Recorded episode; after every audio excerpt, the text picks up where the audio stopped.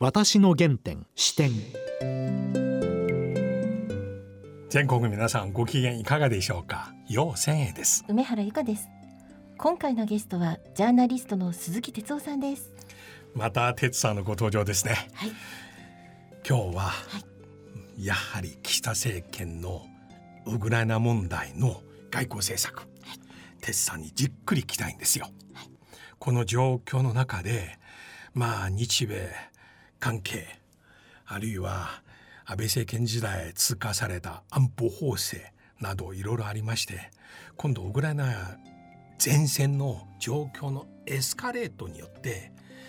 NATO 軍アメリカがさらに一層介入する場合は日本はどうするか。それでは私の原点視点進めてまいります。なおこの放送は3月の23日に収録したものです。私の原点視点。テさん今日はよろしくします。はいお願いします。早速です今ウクライナ情勢が大変緊迫してますが。そうですね。で日本政府が、うん、あの今日ちょうど23日水曜日今収録ですが、うんうん、間もなく夕方6時ゼレンスキー大統領は日本の国会で講演します、うんうん、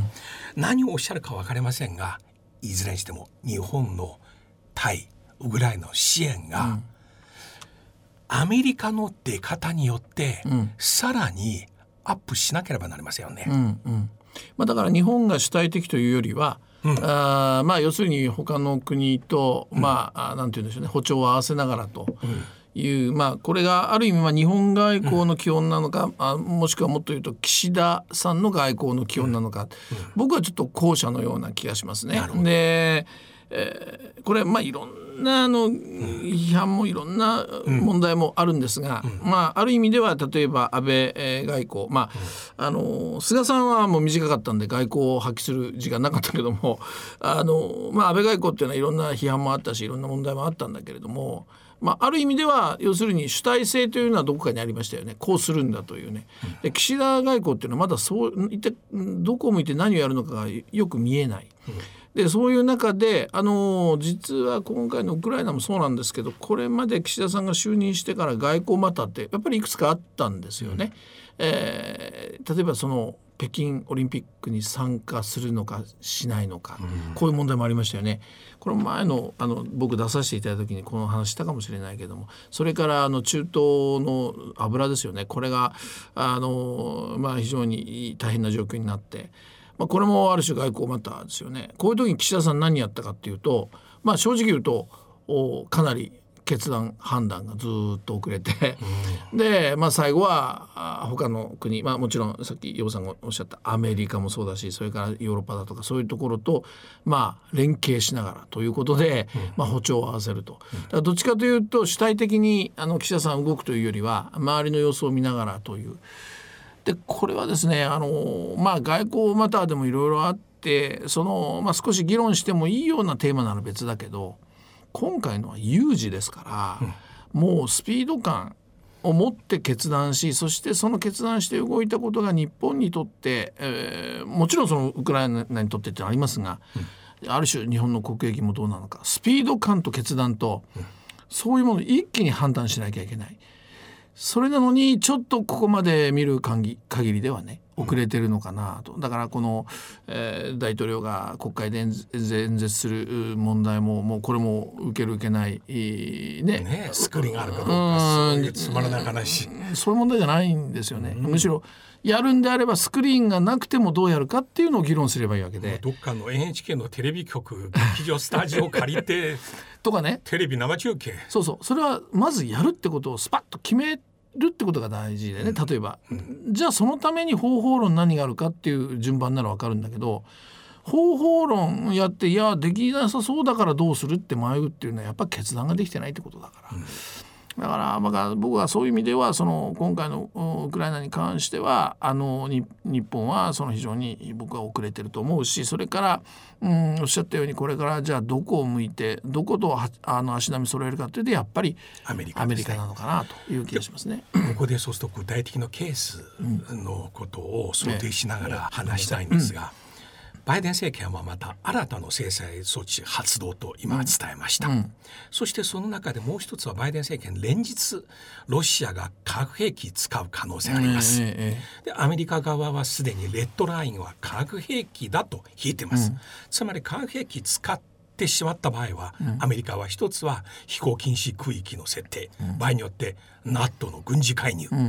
ということが今可能性がだんだん高まってきました、そんな中日米安保条約また数年前修正された安保法制によって、米軍がそのように出動した場合そしてロシア軍と交戦した場合、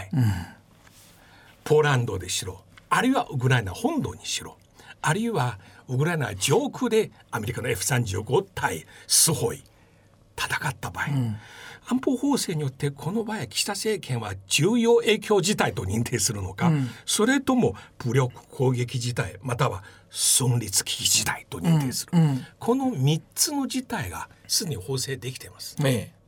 そこはもういやこれはね難しいと思いますよ。僕はまあだからあのさっきも言ったように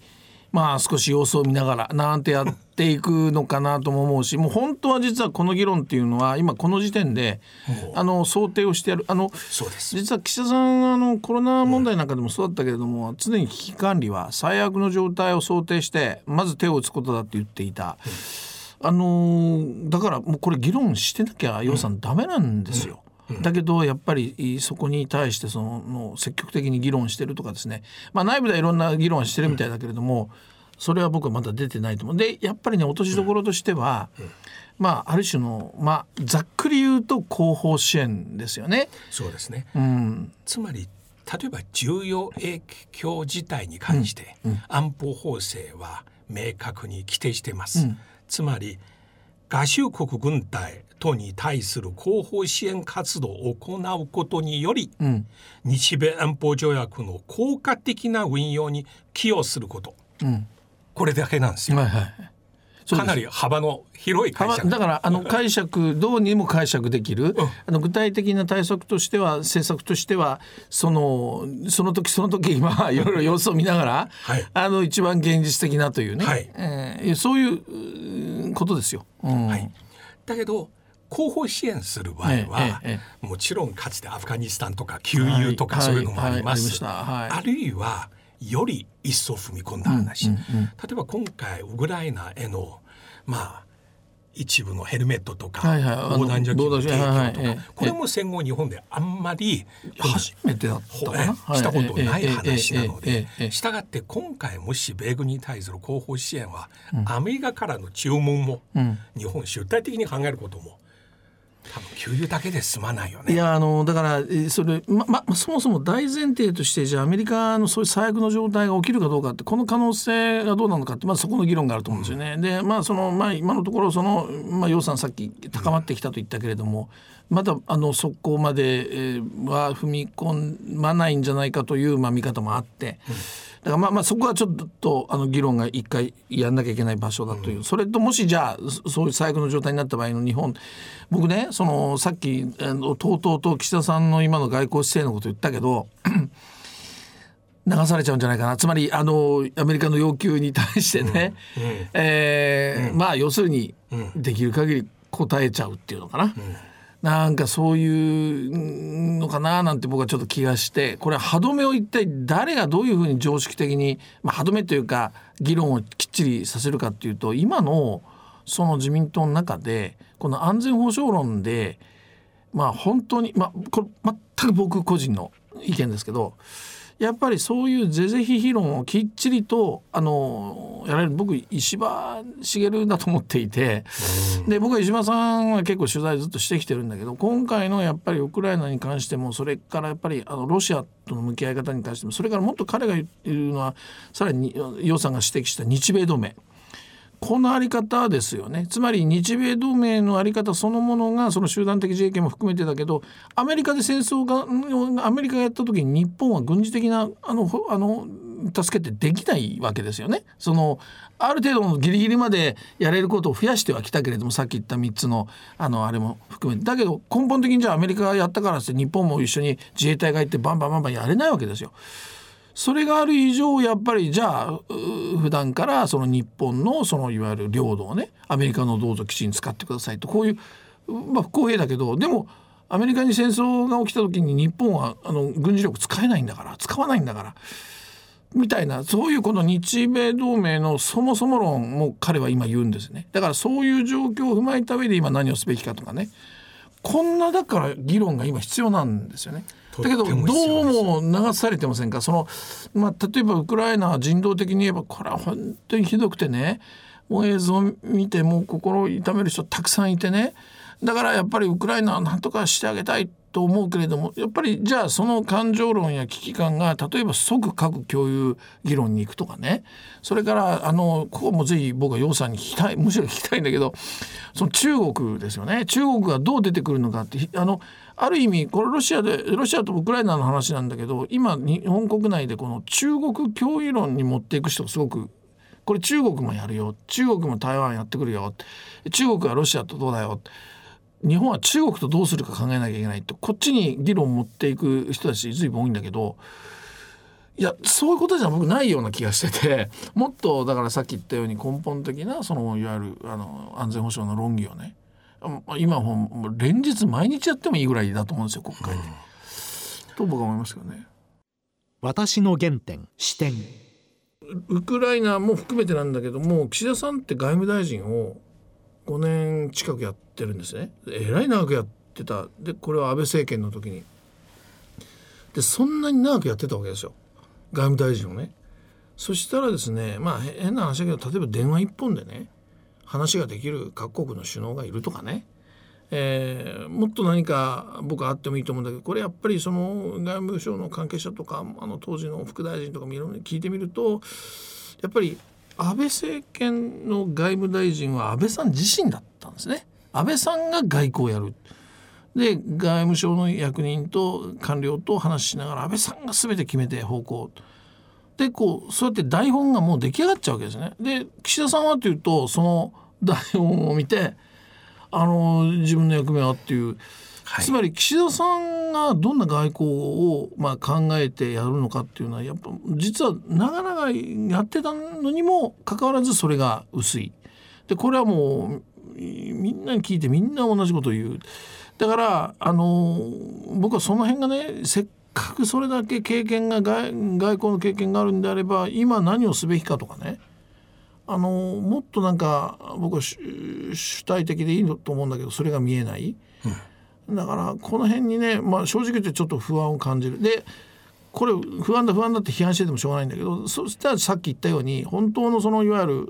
るその真実は何なのかとか安全保障論議でもねそのさっき言ったようにいや中国を気をつけよういやそういう話じゃないでしょうと。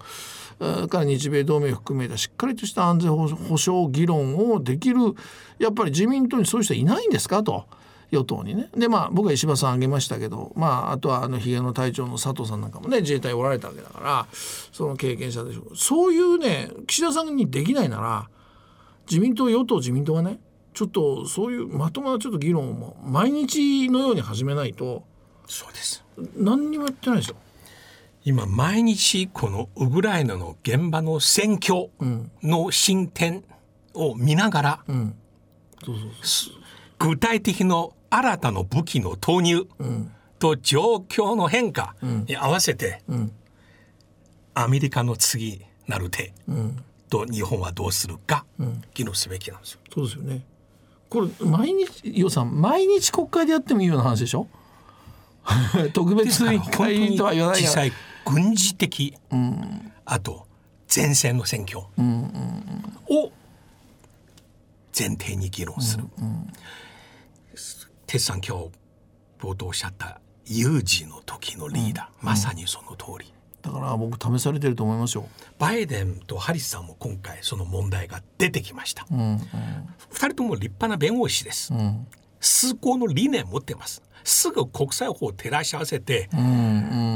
ん、輝かしいうん。拍手喝采浴びるスピーチするのがいかにも民主党、だけどこの瞬間はノルマンディ上陸決断するエーゼンハワー大統領のような方が欲しいです。なるほどね。プーチンが核抑止力使う。そしてほのめかしましたね、その時こちらはアメリカは格調高く、我々は NATO 以外のところは絶対戦争しませんと先に言う、これアイゼンハワーあるいはマッカーサーなら違うこと言うかもしれないですやるなら付き合うぞと、そうするとメディアは当然騒ぐ。大変だ、うんね。でも実は威嚇力に対してより強い威嚇力を示す。平和を保つ。うん。ね。でハリスやバイデンさんはこれからさらにウクライナで調査する。国際法違反、戦争犯罪の事実のも調査する国際裁判所判定出しても何の法的拘束力なしね。です、うん。そこに力入れるのがパフォーマンスです、そうですね。なんかパフォーマンスでもその意味のあるパフォーマンスではない、ね、マクロンの毎日の電話もパフォーマンスです、外交には通用しない、ウクライナとプーチン今全くね妥協する可能性実際ない、ゼレンス大統領言いました。全ての要項は国民投票で決めるよ、私一人で飲むことないって言ってるよ、そうですね。うん。これはもう時間稼いでうん。お互いに時間稼いで自分に有利だと今判断してます。まあ駆け引きですよね。でプーチンもし化化学兵器あるいは核使うならそれはもうバイデンはまたスピーチで非難して終わるなら。うん。それ歴史に残る。なるほどね。